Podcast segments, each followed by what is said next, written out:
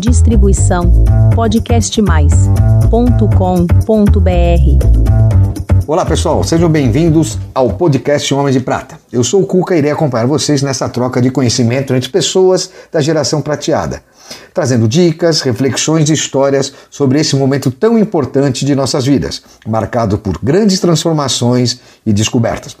Acompanhe agora mais um episódio do nosso programa. E não se esqueçam de seguir a gente no nosso canal do YouTube e nas redes sociais, Instagram, LinkedIn e Facebook. Homens de Prata, uma geração de valor.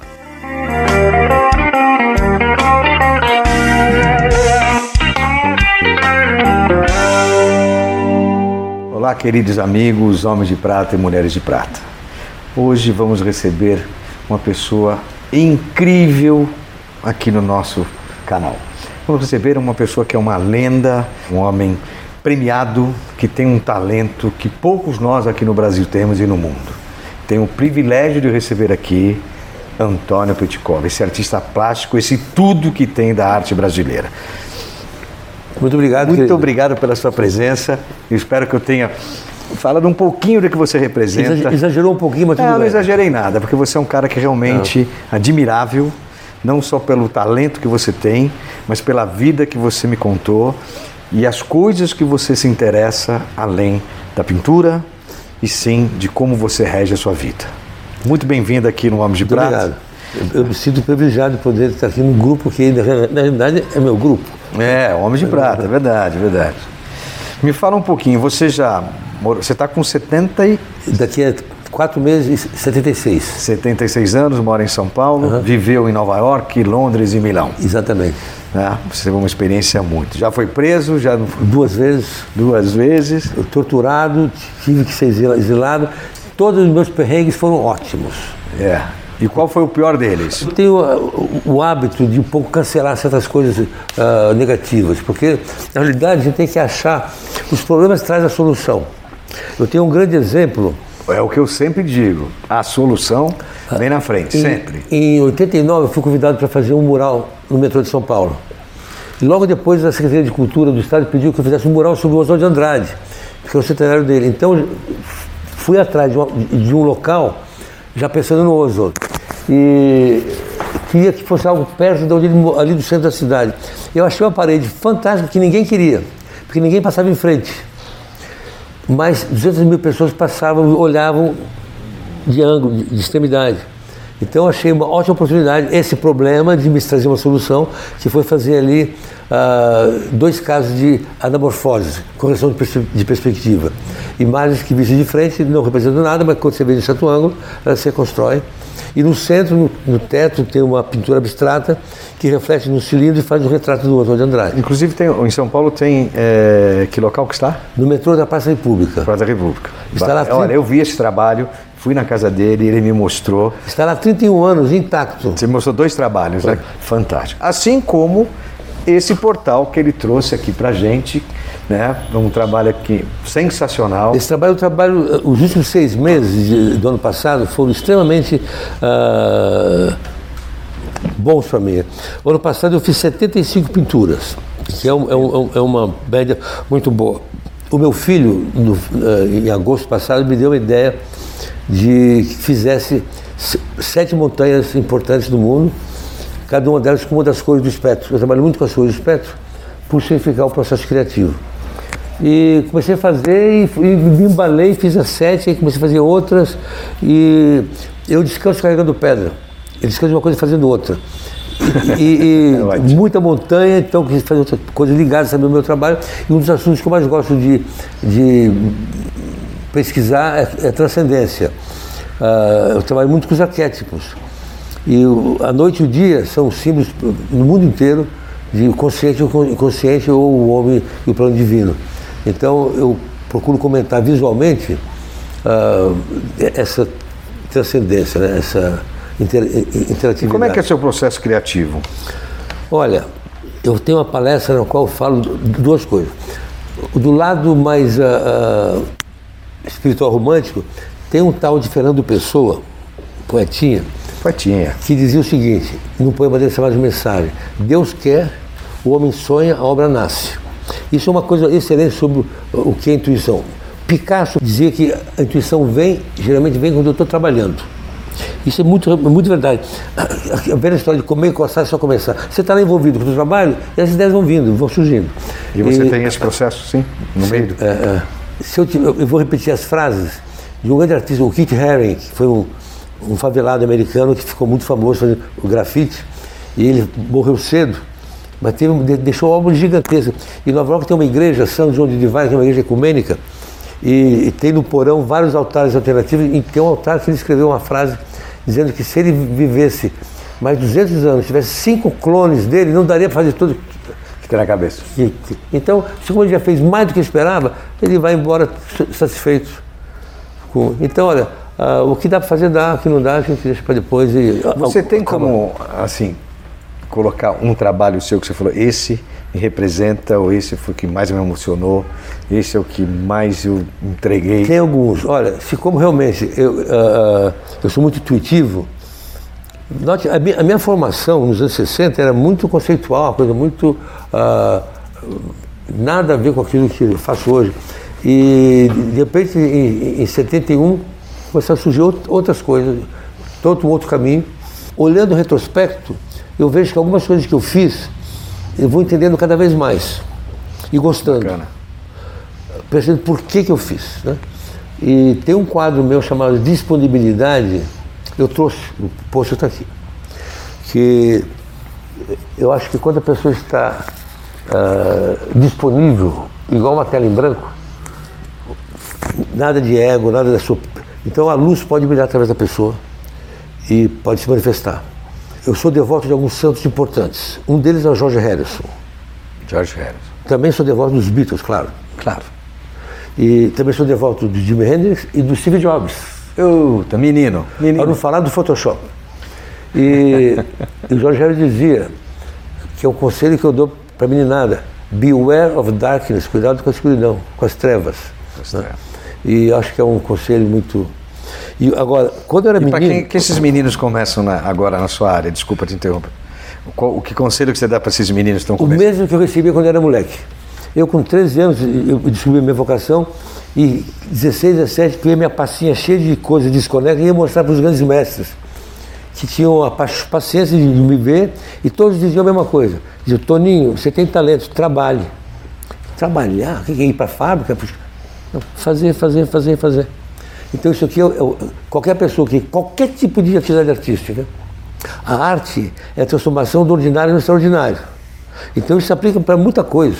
O artista é aquele que expande as fronteiras do seu fazer. Então pode ser o cozinheiro, pode ser o advogado, pode ser o engenheiro. Tem muito pintor que não faz arte, muito músico que não faz arte. E, então quando a pessoa está dentro desse, desse processo, tem que trabalhar.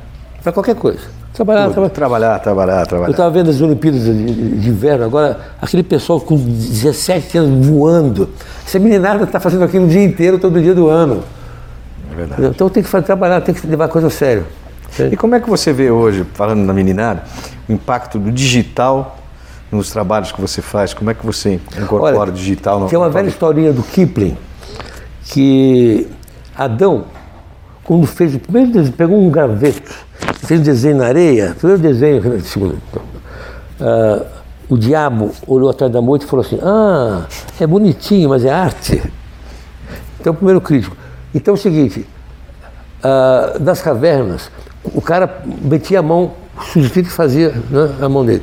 Quando ele começou a pôr a mão e soprar a tinta em volta e fazer o negativo, isso foi um passo enorme na, evolução do pensamento. Então, eu acho que uh, graveto, lápis, computador, caneta, é tudo igual. O que importa é o que está movendo aquilo. Então, eu acho que uh, a linguagem de hoje. Estão ouvindo, né? A linguagem de hoje é ser digital, pomba. Eu, uso muito, é maravilhoso. Eu, eu repito, eu sou devoto de Steve Jobs. Porém, eu tenho uma biblioteca gigantesca, livro ali, papel a papel. Mas é, é uma. Gente não pode deixar de Você tem bastante livros por temas diferentes, né, Pedro? Não tenho uma casa própria, mas tenho uma biblioteca de que me orgulho muito. E que está disponível. Eu, eu, tenho. Livro fechado não existe. Eu gosto muito quando ela é visitada e usada. Eu tenho livros muito raros, raro enquanto o cara faz uma edição de 1.500 cópias. O que, que é isso? É uma gota no oceano. E, e caíram das minhas mãos alguns exemplos, coisas muito eh, interessantes. Em todos os assuntos que vocês podem imaginar. E assuntos que conseguem construir ainda o futuro. Me fala uma coisa agora. Você me disse qual que é a sua profissão? Não tenho. Ah, a rigor, ah, eu não tenho carteira de estudante nem de trabalho. Então eu sou vagabundo. Entendeu? Mas, mas tem uma coisa, eu nunca trabalho. Você nunca trabalha? Não, jamais. O homem não foi feito para trabalhar. O homem foi feito para curtir, para se divertir. E um trabalho só é executado bem quando ele faz aquilo com tesão, com prazer. Sem tesão não há solução. Perfeito. Eu acho que é uma boa definição. Sem tesão não há solução. Agora, me fala um pouquinho sobre os jogos topológicos, que inclusive você trouxe alguns aqui para gente. São dizer, coisas fantásticas. Eu vou dizer um palavrão. Você é um colecionador hoje, Di? Eu sou um metrogrobologista. Metro... Metrogrobologista. Grobologista. Tem que anotar isso antes que a gente esqueça. Viu? É quem... O que, que é isso? Coleciona, estuda ou constrói quebra-cabeça. Quando eu falo quebra-cabeça, não é aquele negócio de mil peças que você fica lá, depois quando fica, perde interesse. São, existem dez famílias de quebra-cabeça, dez, uh, são objetos que requerem uh, pensar. O cubo, por exemplo, que é um deles, você fica lá fazendo assim, assim, você pode ficar uns cinco anos, todos eles você tem que sentar, olhar, estudar, ver o que, é, para chegar, chegar numa solução. E tem uns interessantíssimos. E me diga uma coisa, a vida não é um quebra-cabeça? Total. Sempre foi, sempre será. Um dos livros do Martin Gardner chama-se Ha! Que é aquilo que quando, quando você resolve um problema, eureka, ha! que barato. Não, não. E, o prazer da realização. E o quebra-cabeça é interessante que muitos deles se, se resolve, mas não está resolvido. Ah, veja bem, eu tenho 6 mil quebra-cabeças. 6 mil? A minha coleção é a maior do Brasil, mas é menor do meu grupo internacional. Tinha um sujeito que eu fui vê-lo no interior da Inglaterra, ele tinha 110 mil. Ele faleceu e agora. Quebra-cabeça. É, é, é um conteúdo do Puzzle Museum em Dover. Tinha outro, uh, o presidente da Hughes Corporation tinha 90 mil e agora doou para duas universidades dos Estados Unidos. São carinhas muito ricos, cujo único hobby é esse. Então eles podem viajar na China, na Índia, procurar. Eu tenho 12 cadeados mágicos na cabeça. Eu conheci um cara que tem mais de 800. Hoje tem cadeados que custam 10 mil dólares. Cadeado? Cadeado sem chave. Você tem que entender o que é aquilo lá, de materiais maravilhosos, são coisas complexas. Tem um cara na internet que mostra esse quebra-cabeça mais, mais, mais complexo. Uma vez, eu encontrei um senhor na cidade que tinha uma grande coleção, que, que vendia coisas que ele, que ele criava. Eu, eu levei na minha casa. Que facilidade. Foi uma sacanagem minha ter, ter levado na minha casa. Ele não sabia que outras pessoas faziam. E quando você eu tenho dezenas de livros do mundo inteiro, maravilhosos, com a cabeça de tudo. Quando, quando ele viu que outras pessoas faziam, ele ficou frustrado. E o que, que você faz quando você não está pintando nem escrevendo? Pensando. Olha, eu vou dizer uma coisa. A, vida de um, de um artista plástico, de um pintor, não é só pintar. A, a pintura é o resultado de uma série de, de, de coisas na vida da gente, de, de resoluções. Então, uh, é como eu, eu, eu, me expresso. Eu gosto muito quando alguém faz uma leitura uh, profunda de algum trabalho meu, porque se é bom, eles põem palavras que eu não tinha como dizer, mas que está no trabalho. Uh, eu não quero tapinha nas costas. Minha mãe dizia que eu era ótimo. Tá bom. Minha mãe eu, eu quero crítica. E a gente tem que crescer. Aqui é pela diferença. A seção áurea, que é o que todo aquilo no universo que cresce obedece essa proporção matemática, é um bom exemplo. O menor está para uma hora igual o maior está para a soma dos dois. Então a gente vive criando e colaborando. E qual foi o melhor momento da sua vida? Ver meu filho nascer. Nada igual. Nada igual. Você tem dois? Tem um só. Era meu, era dela, não era eu, não era ela. Estava ali aquela coisinha aquele computador quase virgem, né? Que já está mais fantástico. A gente casa com uma estranha para ganhar um parente, né? Com certeza. É verdade. E o que você não quer? O que eu não quero? A maldade, Eu não quero a guerra, cara. Sabe quanto custa um porta-aviões? Sabe quanto custa- cara, o- o- esse novo tem, tem dois helicópteros. Um deles tem uma metralhadora de bordo que dispara 4.500 tiros por minuto. Sabe quanto custa cada bala? Cara, só uma rajada daquela metralhadora dava para alimentar uma, uma cidade. Com certeza. Quando acabou a guerra, o Eisenhower, acho que o último presidente mais são que teve, ele, ele alertou que estava se formando um complexo industrial militar absurdo. E tudo que esse, esse complexo fazem, o, o, o exército compra. Tem novidade, coisa, e, e de cá e de lá também. Produz guerra para vender arma, né? As duas maiores indústrias do mundo hoje são a, que mata e a que cura. A- a- a de remédios que muitas vezes faz remédio para você ter que tomar mais. Né? No- O melhor remédio é comer bem. É, uma, É edu- uma educação não é só na escola, na saúde, em tudo. Total. é. E qual o recado que você dá aqui para essa cama para os homens de prata? Welcome. Que lindo. Outro dia estava vendo essa série nova dos Beatles, que está passando, que foi filmada em 69, né? E a qualidade do filme é espetacular. E depois ele mostra o John Lennon de perto. Que vergonha, aquela carinha de 27 anos, lisinha, maravilhosa. Então, quando eu vejo essa turma, queridos, o, o meu filho tem uma gangue maravilhosa. Eu digo, olha, eu vou dar uma péssima notícia, isso passa. Isso passa. Então, segurar e levar para sempre.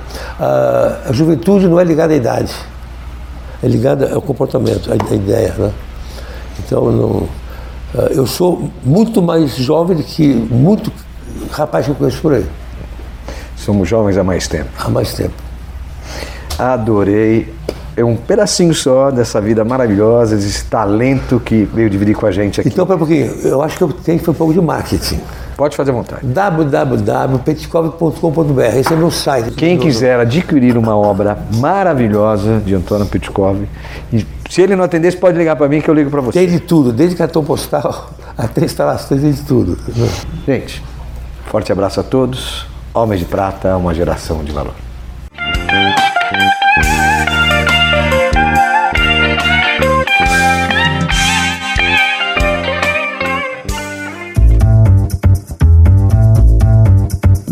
Distribuição podcastmais.com.br